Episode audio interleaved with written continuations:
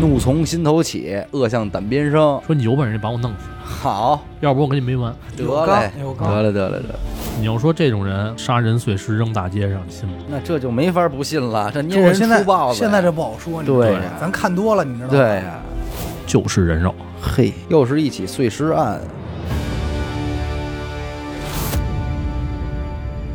大家好，欢迎收听娱乐电台，这里是悬疑案件，我是小伟。阿达，许先生，哎，今天的这个案件的主讲人啊，又轮到了这个许先生。嗯，在许先生正式开始之前呢，我来废话两句啊。好的，娱乐电台悬疑案件这档栏目啊，形式并没有多新颖。嗯，很多的地方电视台乃至于中央电视台呢，都会有类似这种专门讲述案件的节目。当然了，我们哥儿几个呢，重案组里也没一个亲戚啊，人家那些个案件的卷宗啊，我们也得不着。就真有那么半个朋友愿意跟我们叨唠叨唠呢，我们也不敢在节目里说，万一犯法了呢，对吧？我们也知道轻重，所以呢，我们这里所讲述的案件啊，全部都来自于这个公开而且透明的正规网络渠道，十分绿色，而且很多案子和电视台里会讲到的重合度极高啊，基本上电视节目都聊过，有的呢甚至还被拍成电影了。所以啊，不管您是热心的听众也好，还是各个音频平台监察人员也好，您可别太敏感了。咱们讲的这些案件本身并不触碰任何红线，而且呢，您也别担心我们的讲述会有多么的危险。电视上那些可还有画面呢，我们这儿三张没有经过任何培训的普通人的嘴，肯定没有画面那么立体血腥。讲的是这个案子，说的是这个道理，留给听众的呢是一个前车之鉴的警示和思考。我们这儿可是劝人向着善呢，所以请各路大哥啊，就是高抬贵手。我们这老几位花费着时间和心力，在用心的做着这个电台，和那些对着手机说两三分钟就算一期的爱好者真不一样，经不起下架的这些折腾啊！就谢谢大家了。谢谢啊。嗯，行，那咱们接下来就请这个许先生正式开始这个案件的讲述。来吧，今天要说的这个事儿啊，跟咱们第一期的一起案件发生在一个地方，哦，在哪儿？在南京哎呦，啊。南京有这么一条美食街，叫嗯托乐家美食街。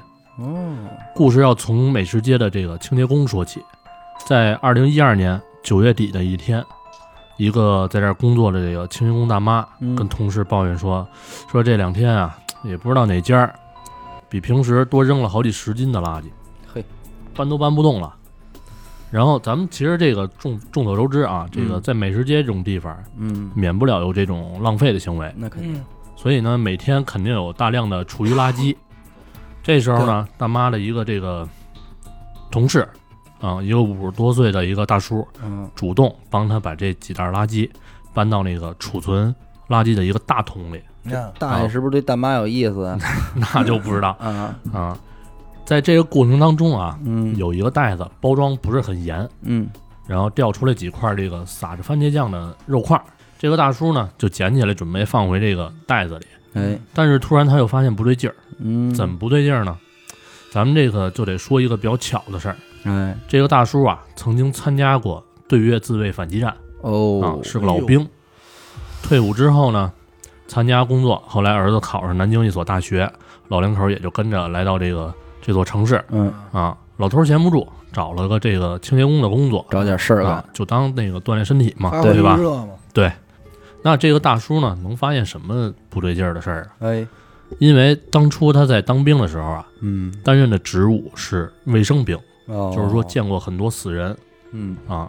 然后他发现掉出这几块肉啊，根本不像是猪、牛、羊肉，不是动物的肉，对，反倒是像人大腿部位的肉。嗯，又是这个，啊。然后经过这仔细观察之后呢，发现就是人肉，嘿，然后就报警了。这大叔还真是厉害，那那肯定，你想想战争，那断胳膊断腿儿的多了。对呀，，对，啊每天见过呀，见过很多这种。对对对，啊。然后这个警察来了。一看，你你就想，上次咱们说那个南大案，对吧？对对。九几年的事儿，嗯，也是在南京啊，对呀、南京这刑警什么没见过呀？就是，一眼就瞧出来就是人肉。嗯，这个法医就是现场简单的分析了一下，嗯，判断出这是一个女人的部分尸体。嗯，那肯定是，肯肯定不是整 他肯定不是整的，对，嗯，这个时候大叔又说了，说前一天也发现了这种袋子。嗯。啊，应该是其他部分，要不是说人家这老兵就是老兵的，嗯，心理素质还是挺硬的。挺硬。从发现到警察来，还帮助这个协助这办案，对吧？？嗯还能帮着回忆头天的事儿。嗯，这要搁一般人，不就早这素质正经挺高了，对吧？嗯，这搁我就疯了。又是一起碎尸案，对。但是他这么一说吧，嗯这帮刑警啊就该皱眉头了。嗯为什么呀？因为他们得上垃圾场翻翻去。啊，那肯定，你扔了好几天了，你得找回来呀，，对你这就不好找了。那太难了，啊，但是呢，经过这个几天的搜查，最后是，呃，终于是找到了，嗯凑齐了。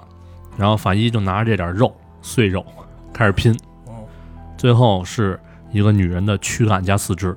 嚯，那还真那还是容易了，那还是少东西呗。不是你别说少不少，能拼出这么多，我觉得已经很牛逼了，对，嗯，嗯，少哪儿啊？少头，嗯，没脑袋，啊，脑袋不见了。然后通过这个乳房和其他部位的这个辨识，嗯，然后判断出这个女人很很年轻，只有二十多岁。哎哎呦，啊，然后身材也不错。然后这整个尸体啊，嗯，就完全是被疯狂的切割成了数百块。那肯定啊，啊。根据这个切割状况来看，凶手似乎是对人体结构不太了了解。嗯，啊，因为很多就属于那种，嗯、乱切乱砍。明白明白啊，就是关键部位就是他没找对，所以切的时候肯定就特费劲，对，嗯，就跟剁肉剁骨头那种。是就是费刀子呗。对对对，但是呢，又能判断出这个凶手心理素质挺好，哦。那是。他切的比较细，嗯。然后很多这个尸块都有反复切割的痕迹，嗯，还能看出来又冰冻又解冻。这种状况就是这次我没切了，我接着冻上，回头我再切，对，我觉得有可能是会不会是这种冻完以后更好切一点，是吧？不，它肯定是跟那空姐似的吧？那样啊，嗯对对对，嗯是吧？不是不是，空姐是为了让它硬了之后好往这个碎木机里扔，但是你正常你要家里做这个切肉丝，其实你不太有，有时候不太愿意切但，是不可能是硬邦邦硬的，起码稍微化一点的时候是好切的。这咱就不知道了。嗯反正有点冰渣儿那种好对切。嗯然后从这些碎肉的情况来看啊，嗯，至少需要花十天以上的时间进行反复切割，才能切这么碎。嗯，真是而且时间啊而且每一块肉都被煮过，哦，还焯了一遍，我对，过了一遍水。哎，那那你比如像这南大啊，他也这拿水煮过，那这个干嘛他们都非要拿水煮啊？目的是什么呀？其实这个，呃，从他们的角度来说，嗯他可能是为了防止这个尸体腐烂，因为十多天的一个过程嘛，对吧？腐烂会有不是味儿。他是先切后煮吗？还是先煮后切呀？肯定还是咱先切成大块煮吧，我觉得没准就是小块儿直接下锅了也有可能啊，对，啊。但终归这目的就是掩盖它这些特征，对消除气味儿。我觉得也是。它第一煮完了之后就不至于那么味儿，第二它就不至于太像一个腐尸，对吧？对，而且更容易被掩盖成像残余垃圾这样的。嗯嗯，对。然后还有了，我反正我看这案件的时候，有的人会说这个，呃，会不会就是破坏 DNA，不好验验这个嗯尸体身份什么的？嗯但实际上应该没用。对，实际上没用，因为我不就是上学的时候做过实验，嗯去复制 DNA 嘛，嗯然后 DNA 它在九十多度的时候，它会解螺旋的，不是双螺旋结构嘛？嗯嗯它解螺旋，解螺旋之后，然后温度逐渐降低，它会复旋。哦，再再再绕上。对就是你怎么着都破坏不了这个 DNA 结构呃对吧，但是呃分情况，你要说这种射线呀什么，别说了，回头让人抄了。那那咱就用不说了，嗯对吧？嗯反正这嗯这种反正就有方法。啊对有方法嗯啊，一般水煮的话是不足以破坏这个的。嗯再说回来，这个尸块被发现的时候，嗯它是被撒上这个番茄酱和酱油的。那也这是掩盖呀。这是掩盖还是食用啊？我这操，应该不是食用吧？因为拼整了，所以说没人吃。就没动过，嗯他只是为了掩盖一下。对对对，嗯就迷惑这清洁工嘛嗯啊。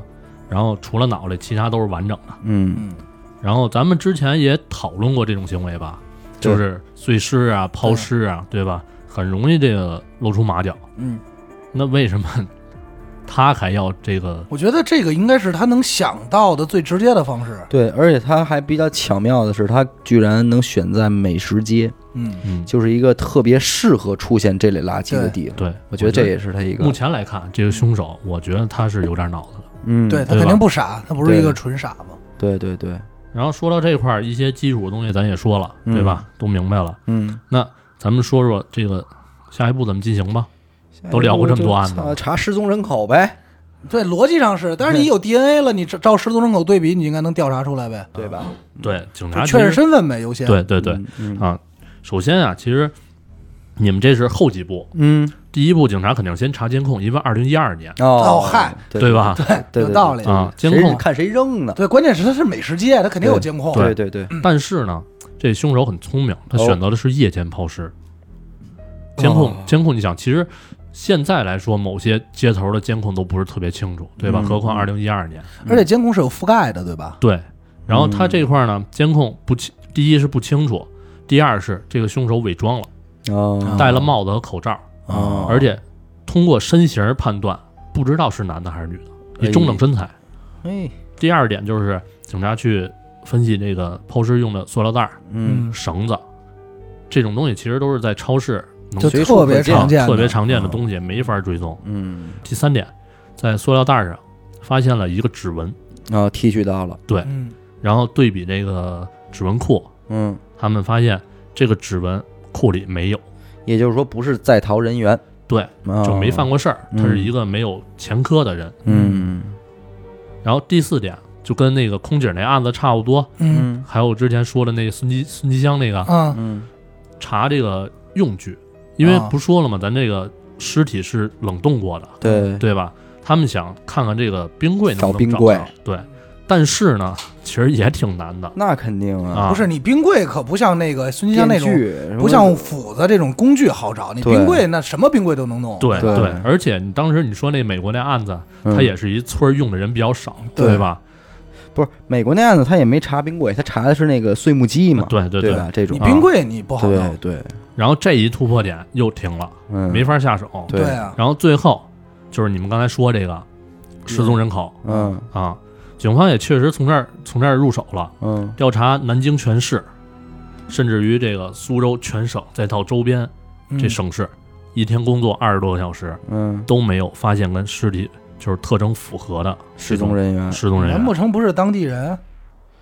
那就甚至是最后啊，嗯。最后全国排查嗯。用了几个月嗯，还是没有，嘿，就即便有像的，也是去到那地儿一比对，采取这个这个这个亲戚朋友这种 DNA 嗯。去对比，也是对比不出来。嗯，这能说明什么？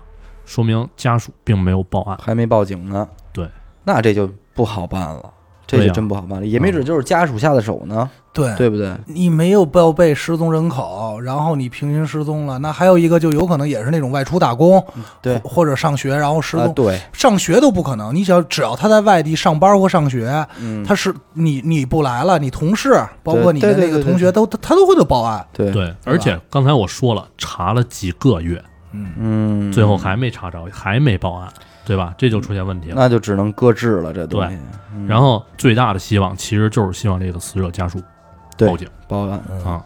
然后就这样过两年，嗯。两年之后了，嚯，二零一四年七月二十二号这天，嗯，南京警方接到了江苏北部盐城下属的一个县城，江苏了，对，嚯。因，为南京啊，哦哦，其实也不其实不是特别远，啊呃，不不特别远，我刚才嗯。看了一眼地图，其实也就是几百公里。几百公里。哦哦哦，然后这一个县城的协查通报说，一对老夫妻的女儿何青青失踪近两年。青青没了，嗯然后这女孩失踪前就在南京生活工作，哦然后这个专案组就，哎，立即向这个何青青家人去了解她的外貌特征，嗯，对吧？年龄，各方面信息对结果肯定啊，吻合了，全对上了，吻合了，全对上了。但是呢，出于慎重考虑，他们还是对比了一下 DNA 对，啊，结果也是就是能匹配。对，嗯，老两口得知这消息之后，一时间也受不了。那肯定，那肯定，我操，但是啊，这老母亲还是比较坚强。嗯。啊，积极配合警方破案。嗯。据他回忆说，早在一年多前，嗯，他们就发现女儿的短信越来越少，一两个月不发一条，那电话打过去呢也不接，回短信就说心情不好，不想接电话，嗯嗯嗯。而且还提到了说要换一个城市工作。嗯。直到一年前，就是说二零一三年嗯。左右，对吧？说手机呃这个手机就欠费停机了。哦，老两口一琢磨，你说这姑娘这性格，嗯。以前就是以为就是呃闹情绪，嗯。不想跟家里联系什么的，嗯。就不断给这个手机充值，因为停机了嘛。嗯，然后打过去，要么就是关机，要么就是通话中。嗯，又过了几个月，实在忍不住了，就来这个没报警，就来南京他这出租屋找他来了。找他来了。警哎呦，哦，他知道他住哪儿。对，嗯啊，但是敲门也没人开门，他们又回回老家了。那这父母愣还是没报警。不过你看啊，你要这么说，两年一年前，也就是说这什么呀？说明这手机应该在凶手那儿了呗。应该是这意思呗。对而且我估计这姑娘跟他们家里人向来就聊得不好，可能联系就不是那么近。，对，要不然的话不可能这样。就是说，至少他不接电话、不回短信这种事儿是常态，嗯，要不然的话早就报警了。嗯反正就这样，来来回回折腾几个月，就从老家来南京，老家啊来南京，就每回都来这儿，嗯还就一直没有人。嗯然后最后呢，是通过这个小区保安嗯，找到了这房东，哦打开这屋门，房东也说了，说这个当初租的就是两年，嗯，马上就两个月就到期了到期了。啊。这房呢，一进去一看也是挺长时间没人住的嗯啊，因为全都落满了灰。嗯他们以为是什么呀？就是何晶晶不是说要去外地工作生活吗？就是离开这个城市。，对，以为早就离开了。嗯但是啊，还是这个老太太细心，观察这个屋，他看出来不像是搬走了的样子，嗯，因为怎么呢？家用电器、嗯日用品、衣服，甚至化妆品都摆的特别好。嗯但是啊，消失的是什么？身份证、驾驶证、银行卡、首饰、手机都不在。嗯，你说他是能多挣挣多少钱？对，直接到另一个城市去再置办这些东西吗？抛家舍业了。对啊。不太可能。啊，然后种种问题使得这个老两口嗯，决定不回老家了，嗯嗯，把这房子我继续租下来，嗯。扎在南京，又找了半年，嗯。嗯想尽各种办法，调取了这个何晶晶的电话记录，嗯，因为有手机号去那个，呃，营营业厅吗。对，营业厅可以去查，嗯。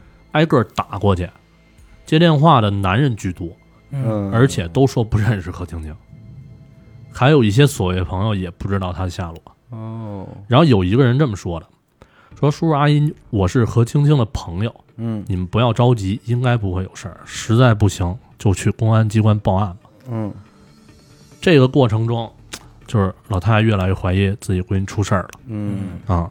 然后有一次在屋里的床头柜里嗯发现了一信封儿，里边有一张银行卡，嗯嗯然后查了一下，这里边还有十万块钱。嗯嗯嗯，如果说要是搬家的话，不可能说连这个对你都不能再牛逼，十万块钱，十万块钱也是钱。不要对呀了。嗯然后警方听完这堆话之后啊，也懵了，嗯说你闺女都失踪一年多了，甭管是搬家也好，怎么着也好，找不着人得报警吧？嗯为什么拖到现在呢？对啊，这老两口啊也是没辙了，嗯这老爷子就说话了，嗯说嗨，其实啊都这样的，也没什么可瞒的了嗯啊。我们之所以这样呢，主要是因为知道闺女的工作不太光彩哦啊，因为她打小不爱学习，高中毕业之后啊，就来到这个南京、上海、苏州找工作。也是一个坏孩子。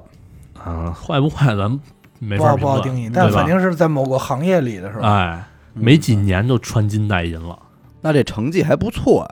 啊。你你也琢磨也是，你想这卡里有十万块钱，然后打这陌生对，电话，全是男的。对，全是男的，而且就是说不认识，嗯这很很正常，对听着就像，而且他还跟家里说了，说他在 KTV 工作。而且身材也好，你嗯琢磨吧，嗯老头说说，操，虽然我这把年纪我也不懂太多吧，对吧？嗯但我至少能明白这干嘛的呀。嗯啊，对就是生气就不让他回去。嗯但是呢，没两天他自己就折腾回去了。嗯啊，根本就是不听话，这么大了也管不了。嗯。这次失踪呢，我们觉得可能就是出事儿了。哦，因为他们这行业经常换地方，一两个月不跟家里联系也是正常的。嗯。啊。然后老太太又接着说：“说我们其实在老家就报案了，当时联系不上之后几个月，就在小县城报了失踪。哦。但是呢，就是他们县城跟南京又不一样，哦。警察不愿意立案，哦，就找了一个这种就是电话能打通但是没人接，就有可能闹别扭不接电话这种借口，哦，就不立案，也就没搭理他们。给搪塞过去了，，对，也确实是具备这个不立案的理由。对。然后，但是后来他们知道这个失踪两年就能强行立案之后，嗯。才又等了七个月。哦。啊，这才给立案，才跟这边联系上。嗯。啊。警警察这边啊，这才明白，嗯。对吧？但是呢，又做起牙花子了，因为什么呢？因为警察破案的话，其实就怕两种人，嗯，第一是商人，嗯，社交广，嗯。什么人都接触，对对对对。吧？明白。不好排查凶手。第二个就是这种坐台的，嗯，对呀，那你这一晚上，对，这种 这种人比生意人还狠，那他社交更广啊，更广啊，对啊，而且好多都是这个。谢谢谢，他一面之缘。对呀。啊，，就记着叫阿他达。第二次他叫不出达哥来，对，嗯，然后想通过人际关关系这种排查是特别困难。他也没叫过我大哥啊，咱就叫你达达嘛，说清楚了，就叫你 darling，不是不是跟你似的，走哪儿人都能叫出个伟哥来。是，然后这个警方呢，先去调查了这个何晶晶的住处，嗯，但是由于老太太收拾挺好，什么证据都不在了。你要又是破坏现场啊，要是老老太太给归置了，吧这屋也是也是愿意收拾，该擦都擦了。但是啊，这个通过就是仔细的勘察，在卫生间、厕所、嗯。发现了地上有呃一些血液痕迹，哦。但是时间长了也没有什么鉴定价值。了，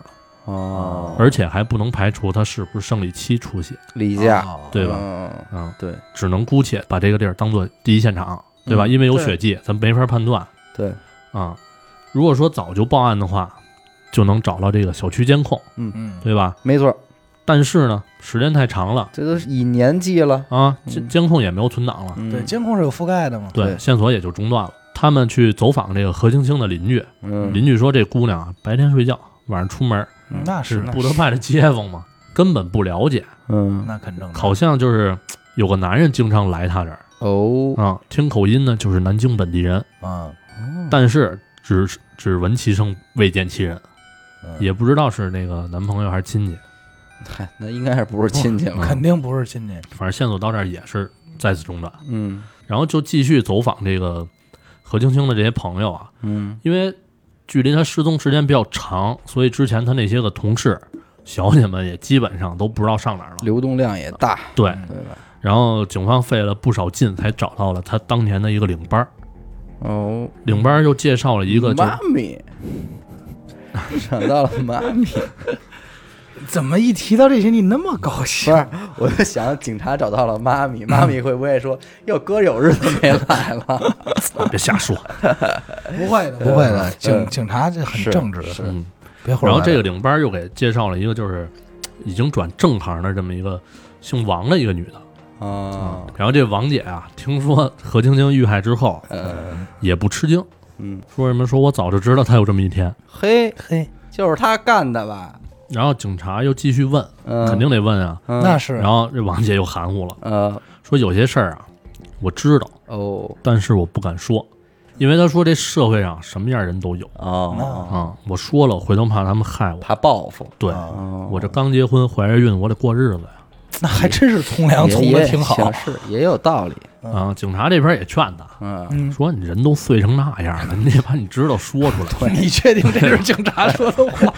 都碎成什么样了？我然后好歹是你朋友，对不对？是，然后还拿一句话吓唬他，你说知情不报也是犯法的。对啊，晚上晚上找你来，反正这两头夹，嗯，这王姐也害怕那肯定，啊，寻思还是这个靠向正义的一方，那必须对吧？嗯然后说出这么一段话，他说十有八九是包养他那个人弄死的。哦，哦，这男的呀，姓乔，在南京某国企是个干部，老乔，哎，乔某，嗯，挺年轻，嗯三十多岁，有钱。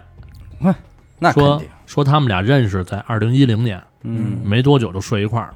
本来我们这行就是逢场作戏，对吧？谁知道这姓乔的竟然看上何青青了，哎呦，天天找他，在他身上，有爱情的事儿哎了，嗯，在他身上花了不少钱。哦，嗯一来二去呢，就不让他上班了，说要嗯包养他。是。我养你，能不能不去上班啊？哎，你这个词儿怎么那么熟啊？喜剧之王，不是不是，你是不是老老经常我就是老看喜剧之不王是，你就是老对外说这话啊？我就是老看喜剧之王，别的没有，啊，我养不起谁。嗨不知道，这何应钦就开始给他当情人，嗯啊嗯。当庭之后呢，就是挺闲的，嗯经常找这个王姐来聊天儿，嗯跟她说说这个男的条件不错嗯啊。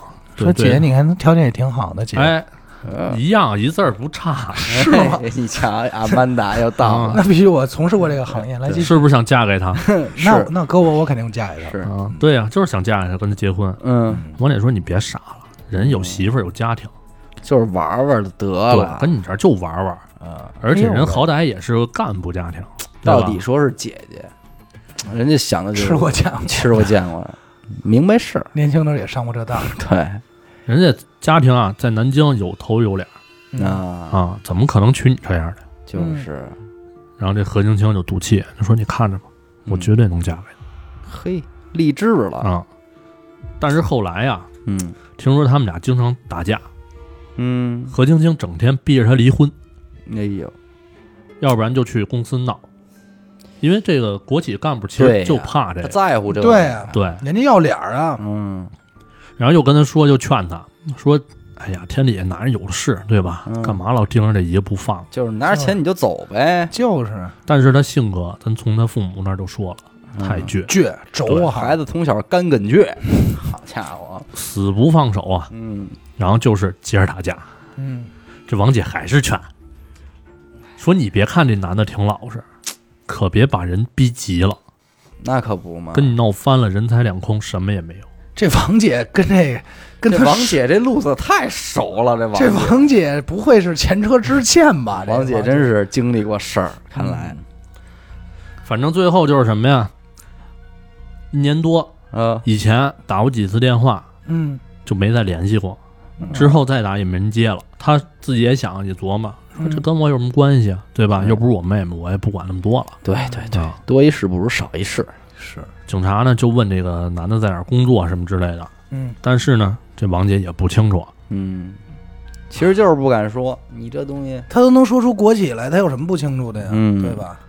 然后通过这个手机通讯录，终于查到这个姓乔的嗯，乔某的信息。嗯乔哥啊，警察也是没耽误工夫啊，嗯直接就去了。刚一到办公室，人那儿还玩电脑呢。呵，嗯，老乔吃鸡呢，低头了，嗯跟他跟警察回到公安局，也没说话。这一路上，嗯警察就纳闷儿，你说这人能这这种人能干出这种事儿？嗯乔某什么样？我形容一下啊，哦，嗯短发，瘦高个儿，戴个眼镜儿，文质彬彬的，说话还有点慢，哦而且性格透露出了一点懦弱的样子。嗯，你要说这种人敢杀人碎尸扔大街上，你信吗？那这就没法不信了，这捏人就我现在现在这不好说，你知道对吧？咱看多了，你知道吧？对呀，这全是这样的，但其实这些相貌什么的，咱咱都说了不重要。对对吧肯定。警方对比了塑料袋上留下的指纹，就是他得了，哎，啊。反正面对证据吧，这个乔某也是放弃抵抗了，招了，啊，承认了这个杀害何晶晶的事实。嗯，整个口供有点长，嗯咱就反正我这儿就摘重点说吧。嗯啊，先介绍一下这个背景。这乔某呢是八三年的，哦出生在南京的一个干部家庭。属猪的，哈、行。嗯然后从小啊受这种家庭影响，嗯，因为就是干部他很严谨，对吧？对。对。按部就班的，嗯。就上高中，考上大学，南京的知名大学，毕业之后进入国企，具体咱不细说了，反正负责工程这一块儿。这根正苗红啊，这人，对，嗯然后托他爹的福，嗯，没几年，二十多岁就当上一个科室的科长。这就行了，这人生就算是。可以。可以了，但是一般到这种职务就开始，因为他是搞工程的嘛，嗯然后就有各种包工头向他行贿，啊，拉拢他，塞点儿没事儿，嗯，然后带他上这个夜总会啊，各种娱乐场所。他呢演唱一些歌曲，哈哈，爱上了音乐，应酬嘛。也是爱上了音乐，泡的酒这块，对，然后呢，他就是从一个挺老实巴交一孩子，嗯，变成一官油子。你瞧瞧，学好不容易，学坏一出哎来，真是，然后在这个期间呀，嗯就是上班毕业之后上班这一期间，跟上大学的一个女朋友结婚了嗯啊。然后二零一零年，他媳妇儿怀孕嗯啊，在他媳妇儿怀孕这段时间呢，他憋的，他们没憋不住了对呀、啊肯定是这这猜到了。然后就开始频繁的出入这种娱乐场所就是音乐这种音乐场所啊，啊，然后没多长时间就认识这个何青青了，然后最后这俩人反正就是一拍即合，哎，之后呢，经常跟他老婆呃跟他媳妇儿找借口说出差，说不行，对说真是爱音，让我唱两句，我就是爱音药，就是爱音乐。那你们唱歌开房吗？我们唱不开，我们开排练室，然后对，嗯，然后这个跟他媳妇儿说出差，头就跟何晶晶开房。那肯定啊，就排练，他不能真出差去吧？对嗯一段时间之后啊，这俩人也是就是有感情了，嗯。就是说出钱包养他嘛，嗯。啊，然后俩人就在这个何青青的出租屋嗯，啊开始了生活吧，过日子了，对，过上日子了。幸福，唉，但是呢，这何青青性格咱也说了，对吧？占有欲极强，还拧还倔，干梗倔着。他都干这行业了，占有欲强。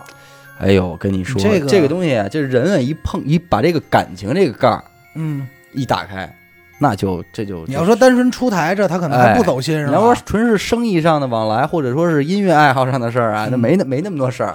但是这个爱情一迸发出来，就什么都不好说。听众朋友，你听听小伟是对这番儿多熟啊！这这这，嗨，神经百战。老听阿达给我讲嗯少来这套，继续。然后这个何文清呢，就是发现这个乔某这手机上，但凡有其他坐台小姐短信，嗯或者是就是为了应酬不得不去这个娱乐场所时候，嗯，他就不依不饶，就窜儿了，哎，就吃醋了，吃醋了。这俩人就得打一架，然后还得威胁他说说我要自杀。哎嘿，啊！以命相搏，这这二十多岁这乔某哪见过这阵势，对呀，对吧？也害怕。嗯。啊，就答应何青青不再去了。嗯。但是啊，刚才说这么多，这只是开始，嗯，马上就让你们听听什么叫变本加厉。哦，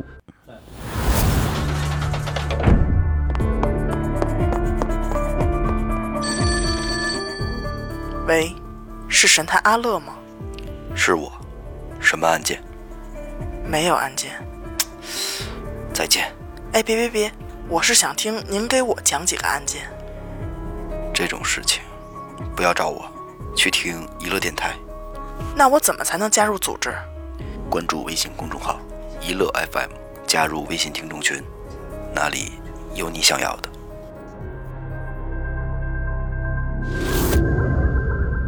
在乔某眼里，何青青也就是个情人，嗯，对吧啊？对啊，是个妾嘛，妾，嗯，不可能和他结婚。对呀，但是何青青不这么想，嗯，俩人认识一年之后，嗯，他开始旁敲侧击的，哎，鼓动这个乔某离婚。说是不是一块该离了？但是当时这姓乔的，他媳妇儿也生了个闺女，嗯，对吧？想到这个娘俩，开始后悔了那肯定啊，啊，越来越觉得这何青青性格不太好，是啊，甚至有些可怕。明白。咱都甭说别的，就这个情况，就是真是没有他这个家业，没家没室，这俩人我估计也好不了，脾气本身就有问题啊。对对，咱都先刨去他是做什么行业啊？，对，就单纯本身就这个性格，其实他是比较极端的。对，嗯，事实也不出他所料嗯啊。何晶晶开始作妖了，嗯就说这个什么，这个老乔啊你做饭太太难吃什么的，你洗头不是洗给帮何青青洗头啊，下手重了一点儿，嚯，破口大骂。那这个这还真是这日子过得是 挺不容易。这个这这姓乔这哥们儿也是真是疯了，真包养一祖宗，真是疯了。反正闹了好几天。嗯，这个姓乔觉得这个肯定没法当媳妇儿，对，那肯定啊，就慢慢就开始疏远他了。但是呢，何青青也不是傻子那肯定啊，看出点事儿来之后，就在二零一二年，就直截了当的跟他说说你离婚吧，嗯。啊，我跟你结婚。嗯，啊，还威胁着说你不同意，我就上你单位闹去，回你，对。嗯，你留不下，你嗯，爹也没面子。真是够狠啊，狠人。婊婊子无情啊。啊。嗯。这这姓乔的也害怕了，嗯，说他要真去闹，自己工作真保不住。那可不，那肯定。嗯，还得带着这个老爹一块儿，得把家里。脸都丢了呀。对呀，嗯，但是呢，要真离婚，又没法跟父母媳妇儿说，就是那肯他没什么理由离啊，对呀，对吧？反正就这种左右为难，这么着又闹了这个半年左右。嗯，何青青也是看出没戏了嗯啊，就跟姓乔说说你不跟我结婚也行，嗯啊，这一年青春损失怎么办？你得给我赔钱呗。对给我一笔分手费。分手费，嗯，但是呢，姓乔的，你想想家庭背景，对吧？嗯一听好办啊，啊，有这钱就行嘛，对吧这要吧？能能产事儿，那就方便了。对呀、说你说吧，要多少？一百万，嚯，这这有点胡逼说了。对吧？人家庭背景再怎么牛逼，他也不是那个。你对呀，翻手为云，覆手为雨。对这姓乔这也懵了，你这是逮着蛤蟆挤出团粉。关键是你还有媳妇儿有家，对你你平白无故你少一百万，你怎么跟你媳妇儿说呀呃，？对呀，而且说什么呀？就是他这一年给何青青花的钱啊，嗯，也不少。本来就拆对不开了，对，现在能拿出十万块钱都费劲你瞅瞅，啊。但是呢，何青青还是不依不饶，嗯，说你没钱你就借去。就是一个一个科长，你能借不着钱就成心了，成心对吧难为他了，有点啊？就给他两条路，说要么结婚，要么一百万，所以说别瞎玩儿，这吃多大亏呀！嗯，然后还放出狠话，说什么呀？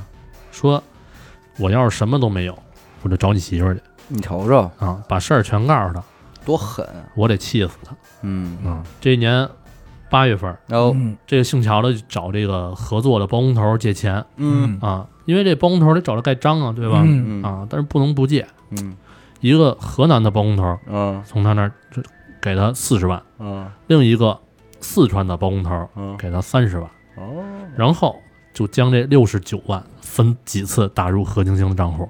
这不是七十万吗？就是自个儿还留一万。我觉得他也是走到绝路了嗯嗯啊！家里媳妇儿这个管着钱，嗯对吧？私房钱又给这娘们儿花了嗯啊，能扣一万就不少了，我觉得嗯。啊。然后跟何青青说说剩下的三十一万啊实在拿不出来。嗯。啊，说看在咱俩就是在一块儿这么久，嗯。对吧？好歹有点儿就得饶人处且饶人哎呗。啊，嗯。你就别赶尽杀绝了，对。对吧？嗯。何青青呢也是见好就收了，就不说什么了。嗯。啊。这姓乔的这一部分口供啊，在这个就是何家老两口看来嗯。啊是完全不对的，哦，因为他们不承认这笔钱的存在，就老两口说我们没没见着哎这钱，，对，就认为是这个姓乔的编出来的。那有没有可能就是何金星没给他们家里人？别着急，咱们往后说哦，嗯这块儿。有事儿对，哦，而且还说什么呀？说这个姓乔的，就是以未婚欺骗自己闺女，闺女无辜啊，不可能图钱。骗我们闺女的感情，对嗯啊，被欺骗了无知少女什么的。嗯嗯那不可能，这不可能。你闺女应该比他熟。嗯嗯然后咱就接着说这个姓乔口供啊，嗯，他把这钱给了何青青之后，嗯反正心里这块石头也是踏落地实了一下，对嗯啊，虽然欠着债吧，但是至少挣钱还能还，嗯，对吧？而且呢，这包工头这边至少现在欠的是钱债，不是情情债。对，嗯，而且包工头这边他也不敢催，对明白。对吧？都勾着呢嘛对嗯啊。但是啊，老话说得好，贪心不足蛇吞象。嗯你像一般的这个小姐或者情人什么的，赶上这事儿，要么图钱，要么图人，对，对吧？图人，哎，你要真有本事上位，嗯那也没辙嗯啊。图钱的，你说拿到钱了之后，回老家找个老实人一嫁，对吧？踏实过日子也挺好。找阿达这种一嫁哎，最后我还是选小伟。是，找我这种一嫁，对，好吧？但是呢，这何青青她不去啊啊，拿钱之后啊，又想起这姓乔的好来了，嘿，你这就有点儿又不愿意撒手了，玩的太不规矩了，不规矩，不规矩。太也不规矩。不知道怎么着、不规矩就那么巧，啊。这一天出门的时候，何晶晶把脚崴了，啊。嗯。没法下床，只能给这姓乔打电话。嗯。啊，然后把这情况一说，就还带着点哭腔儿什么的，嗯，加上这傻老爷们儿心就是软，阿曼达那劲儿上来了呗，哎哎。哎，嗯，然后又回来给弄饭，这他妈的也是贱，反正睡一块儿肯定不用说了，对吧？对啊必然不着啊。又补上了，这段孽缘反正算是续上了，嗯嗯，然后何晶晶还是让他离婚，俩人又继续争吵也真是没点自制力，你六十九万不白花了吗？啊。那说的是，然后这个九月十二号早上，俩人吃完早饭闲聊这油价的事儿，嗯然后庆桥说自己媳妇儿这车一个月得加两千块钱油，嗯，哎呦，何青青啊不知道哪儿冒出了一股火，那这还用不知道吗？那肯定是 就是就是听见这话就不行了听着他。媳妇儿就不行了。就是说你媳妇儿一个月油钱都两千，对呀、嗯我说你嫌贵还好办，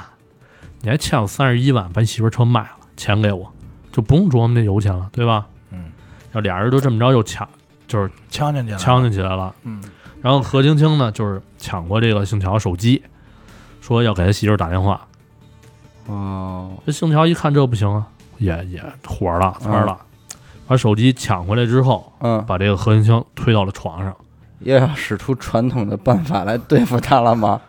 没有没有，啊，然后这何青青反正他觉得挨打了，你知道吧？嗯啊，就什么都没干啊，打我，啊，就疯了。嗯，就说你打我行，你打我我就打你媳妇儿，嘿，不光打你媳妇儿，我还找小混混把把这个把你闺女一块儿打。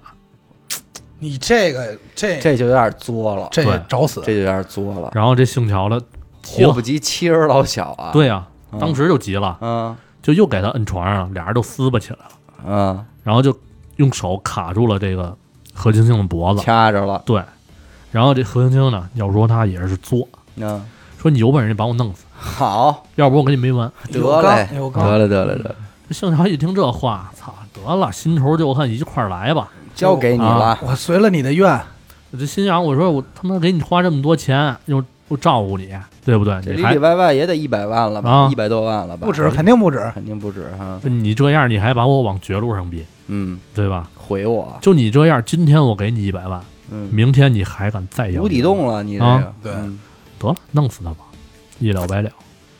这个何青怒，从心头起，恶向胆边哎生。何云清被卡住脖子之后啊，这两眼血红，舌头也出来了。嗯但这时候姓乔看就心软了，嗯松开手了。嗯又软了，但是呢，嗯转念一想，操，都到这儿了，不是你死就是我死呗，嗯，一狠心往死了掐。嘿，他愣中间停了一下，然后又又接着掐去。对，，精神。等因为他可能掐一半的时候一琢磨，估计就算这回我放了他，他也不能放了我了，对嗯，有可啊能，不是你死就是我死嘛，嗯对吧？？嗯够狠。等这何晶晶不动了，啊也没呼吸了，嗯他才松手。要说他这人啊，他妈也算奇才，哦嗯刚杀完人就特别冷静，然后开始给自己规划路程，你知道吗？所以你说也不是真有有脑子没脑子。你要说他没脑子吧，这会儿他挺冷静，对，是不是？有脑子吧？你说干这傻事儿我觉得他有可能都都不是第一回想冒冒出来想杀的冲动，哦，你要这么分析也有可能他有可能脑海中曾经想过，要不哪天我杀了他吧，我杀了他怎么弄？啊，但是始终就一直就是算了算了，下不去这心对，。不至为。然后结果今天已然发生了，啊，我这些啊安排的计划我就用上了。看来得实施了。嗯他想到什么呀？他说，如果要是自首的话，嗯，对吧？不死刑也得无期嗯那肯定，啊。从小到大，这种怎么说养尊处优这种生活就没了对呀，啊，在里边牢狱之苦，那还不如死了呢。嗯对吧？又想割腕儿，但是呢，转念一想，家里这父母对吧？嗯，媳妇儿、孩子、嗯又不忍心，嗯，想来想去，他决定掩盖一切。哎哎，如果说被警察抓着了，也就认了；抓不着，活一天算一天。我猜他可能这会儿想起了当年的南大碎尸案，我也是这么认为的。嗯，对吧？都是南。京的嘛。对，嗯然后在他把何青青掐死这一天啊，嗯，原本还是要去山东出差，嗯，啊就已经订好火车票了，就没法改。嗯然后，要是要你说要改了的话，肯定就暴露了，对吧？嗯你这时候有那种叫什么不在场证明就在了，嗯，对吧？那尸体怎么弄啊？当时九月份天气嗯开空调呗。没用，嗯，其实没用。你出差，呃，也不知道几天回来再弄的话，这尸臭早就把警察引了，暴露了。对吧？这时候就体现这人心细了。嗯，他先去电器城买一冰柜，买一冰冰柜你瞅瞅。啊，但是呢，卖冰柜说没现货，嘿最快也得两三天。他就说什么呀？谎称自己是开小卖部的，啊急需冰柜放冰棍儿。啊！您不卖不卖我我就化了。哎，然后就把仅剩的一个样品嗯给订走了。嗯啊，销售也挺高兴，因为这种样品基本上没人买。那是对，然后当天上午呢，就送到这个何云清出租屋的门口。嗯这姓乔的把尸体先放进浴室，然后跟送货的一块儿把冰柜抬屋里，整个过程表现得很轻松。嚯，这挺牛逼的嗯啊，心理素质可以，相当好。嗯。然后等送货走了之后呢，他把这个尸体放进冰柜，然后又买了一些除臭剂，怕冰柜不好使，嗯。然后就出差去泰安了。在警察这个后来调查当中啊，跟他同行的同事也说到，这个姓乔的嗯。当时状态根本就不像刚杀人的，泰然自若，对，跟平时没什么区别。嗯。然后在这一路上，嗯。他就已经计划好了，嗯，他觉得这冰柜不可能藏一辈子，对那肯定。必须碎尸，大块儿还不行，越小越好，嗯嗯。然后还得拿水煮煮。这个他想的太细致了，我估计就是看过南大那案子，对。我估计也是想的太细致，而且我真的现在越来越觉得他这件事儿其实就是他挺蓄谋的，嗯，其实他挺蓄谋的。也当然可能是个理工男嘛，对，啊。嗯，有点脑子，对。但是呢，当时何晶晶住这出租屋啊，他在闹市区，他怕什么呀？怕这个煮尸体这味儿嗯引起周围人怀疑，嗯嗯他就把这个尸体让他就是转移到这个当时媳妇儿怀孕时候，哎，老丈杆子他们来租的一个房里嚯，啊。那个小区呢，离美食街挺近，啊但是周围人也不多。哦，嗯然后呢，就去这个旁边这超市买了这个呃斩骨刀啊、锯条啊、垃圾袋、保鲜膜，哎，一就是一堆能用得上的东西。嗯然后回到这个何青青的出租屋，就嗯开始嗯把冻好的尸体切块儿。嗯但是他这个就是之前法法医那块儿判断不也是吗？对人体结构不太了解，嗯哎，他只能凭蛮力剁、嗯砍，然后费了挺长时间。在这个过程当中啊，嗯，尸体解冻了，嚯，就流了一些这个血水在这个厕所当中。哦，啊，然后分了三次打车把这点肉挪到了那个另一个小区的出租屋里，嗯，然后在那儿进行烹饪。不在那儿继续碎。哦，啊，碎成几百块，也是，真是玩那种不着急、慢慢来的，哎。是也是嗯。慢性的。然后又用这个高压锅蒸锅、把这点尸块弄熟。嗯，按咱们分析来说，应该是越快越好，对吧？嗯但是他弄了两个多礼拜，才把这点尸体弄完。然后呢，也没像咱们之前分析的说，比如说扔人少地儿啊、河里或者埋了那样。嗯估计啊，他当时也是想的比较多，嗯，就把这点肉放到这个美食街上，嗯，又淋上这个番茄酱、酱油，嗯就是伪装成这个饭馆扔的垃圾。嗯头呢？嗯对呀，刚才是说这个头没找着，对。对吧？这就是人家狠的地儿。哦，这姓乔的根本没把这何青青头扔了，留下了，留下了。通过这个蒸煮嗯一系列手法嗯，做成头骨，就剩一骷髅了，对。而且还把这个头骨撬开，把脑子取出来。哦，因为这脑子如果要不取出来，放一段时间不也臭也烂了吗？对对吧？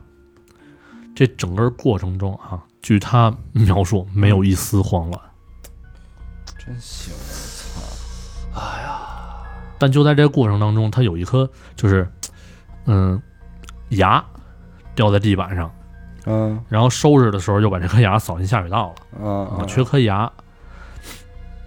然后这个把他这个何青青这头骨、嗯驾驶证、银行卡，就是巨额那个银行卡，嗯六十九万那个，然后放到一个小的保险柜里。但是呢，这钱啊没法动，对吧？嗯，一动那肯定警察就能查着呀。哦，对嗯他银行卡有绑定，对啊，嗯他怎么着啊？他把这个何青青首饰给卖了，嗯本来就缺钱，七十万还扣一万，嗯对吧？哦卖了弥弥补这个自己的损失呗。嗯嗯嗯，然后他就想把这个何青青头骨收藏起来。其实，哎，我就觉得其实他这里边还是有这个感情的这个一层的问题。我反正我不苟同这种感情。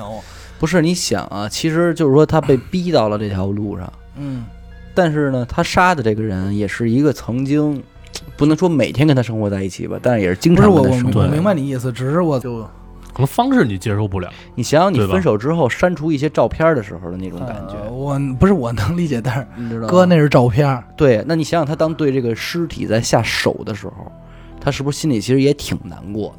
嗯，难不难过我不知道，反正就还他妈挺牙碜的。嗯嗯，继续吧。这个头骨收藏起来，但是又没法放自己家里，那对吧是啊，他干嘛了？他联系一个包工头，说我这儿有一些重要文件嗯啊，要寄存在你那儿，然后就把这保险箱嘿给包工头搬过去了。操，这是他妈包工头也是热心肠，对，又借钱又保护东西的。但是钥匙只有他手里有啊，嗯，对吧？嗯然后所以也没人发现里边到底是什么。嗯然后呢，他就拿这个何金星手机，嗯模仿他的语气，给这个他爹妈发短信，嗯，说心情不好啊，要去别的城市之类的嗯，啊。然后还买了另一个手机号，不断的给这个何金星手机打电话，嗯导致他欠费停机。作案工具什么的也都扔了嗯啊，两处这个出租屋的地板呀什么的都收拾挺好，然后把冰柜卖给了这个收费费家家电的。真是有脑子，嗯，这一切都算妥当了，对吧？嗯什么该该弄的都弄完了。嗯然后呢，这个姓乔交代这一切之后啊，嗯还交代了一件特别匪夷所思的事儿。嗯咱们就要特别说说当初何晶晶父母挨个打电话，后来有人接电话说让他们不要着急，对吧？嗯让他们去报案那个人，嗯，这个人就是这姓乔的，哦，就等于当时他爸他妈联系过他，对，就已经接着电话了心理素质真好。啊。但是呢，当时他这些话并没有引起怀疑，对吧？对因为你都主动说报案了嘛，对对吧特别踏实。而且他比这个孙吉香那个可聪明点儿，那就是群发一条短信，嗯。对吧？这个还给你维持一段时间，嗯然后警察呢就去那个包工头家里，嗯把这保险箱打开了，嗯，里边放的就是何青青的头骨，我你妈逼放人家里，这包工头不疯了？疯了，疯了，全家陪着这头骨待两年。我操的嘞！我估计这包工头琢磨，我这两年怎么那么背啊？我操，然后呢，这个又我感觉睡觉时候有人看我我就是老做梦，啊，梦有人看盯着我，俩大窟窿瞅我，还少颗牙。哎然后这一颗牙在哪儿找的？就在那个第二个出租屋下水道里嘿，还找着了，找着了。嘿呦，何青青这全尸就算凑上了，拼上了，哎，然后当初呢，他卖这点首饰也找着了。那这警察还真挺厉害的，挺厉害的呀。所以说现在这种就是各种证据都齐了，嗯，对吧？嗯，等待他的就是死刑了。那肯定嗯，这个作案手法太过凶残了也，对，其实后来啊，按他们分析来说，如果他当初要是自首的话，嗯，这个因感情纠纷导致过失杀人过，失杀人，哎，不见得就是死刑，对对吧？对。但是呢，他选择是什么呀？抛尸、碎尸，嗯，性质完全就变了。嗯，对，嗯，所以说你说你干点什么不好，就是哎，所以你说这件事儿，就是说什么？这始作俑者俑者是谁？这始作俑者是这王姐王姐，何青青。嗯他当时就是因为跟王姐说话赌这个气，说你不是说我嫁不了她吗？嗯，我加一你瞅瞅。不是我，我倒不觉得是王姐怎么着，而是说就是说这个事儿啊，还是因为这孩子的这个性格，对。他从小啊肯定是跟他对，肯定是有关系，但是我觉得是这样的，就是说你越是这种性格的人，你越激他，他越轴啊。是啊，对吧？较劲了，但是咱话说回来了啊，这何晶晶再怎么胡闹，他其实罪不至死，对对对。你撑死不搭理他完了，或者说打他一顿让他长记性，对吧？对，对吧？嗯，但是他有点太自信了，哎，他有点太自信了，嗯，忘了自己是干什么行业的了。就是啊，反正我通过这个案子，我觉得什么呀，就别把老实人逼急了。那肯定，那肯定，这什么都是这道理嘛。谁都有二两脾气啊，对，你这东西你这么做，嗯兔子急了还咬人呢，是吧？嗯，再一你说这个情还是这个情字儿闹的，嗯知道对呀、吧他为什么把尸体扔了，头留着呀？对呀、正常人啊，就是说你、嗯。你要不是那料，您就别别玩这花活，是不是？他明显不是，他明显不是你能玩转的这块儿的人，然后结果摊这么一事儿，你自己陷进去了，对呀、对吧？你这咱就这么说，你说这一百万你怎么着了？搁你现在搁谁？嗯，你跟李嘉诚说，对，你说你给我拿一百万吧，嗯，他这马上就就微信、支付宝就给你转一百个，应该转不了那么大额度吧？是吧？那肯定微信自己还说我得还得扣零点零一手续费呢。不是，我就最最不理解的是，嗯，你都给完六十九万了，你为什么还要去？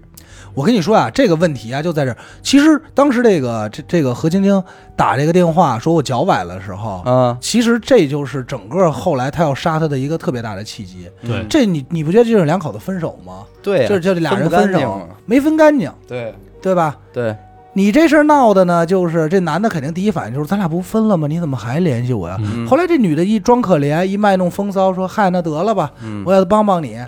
你回去了能不睡？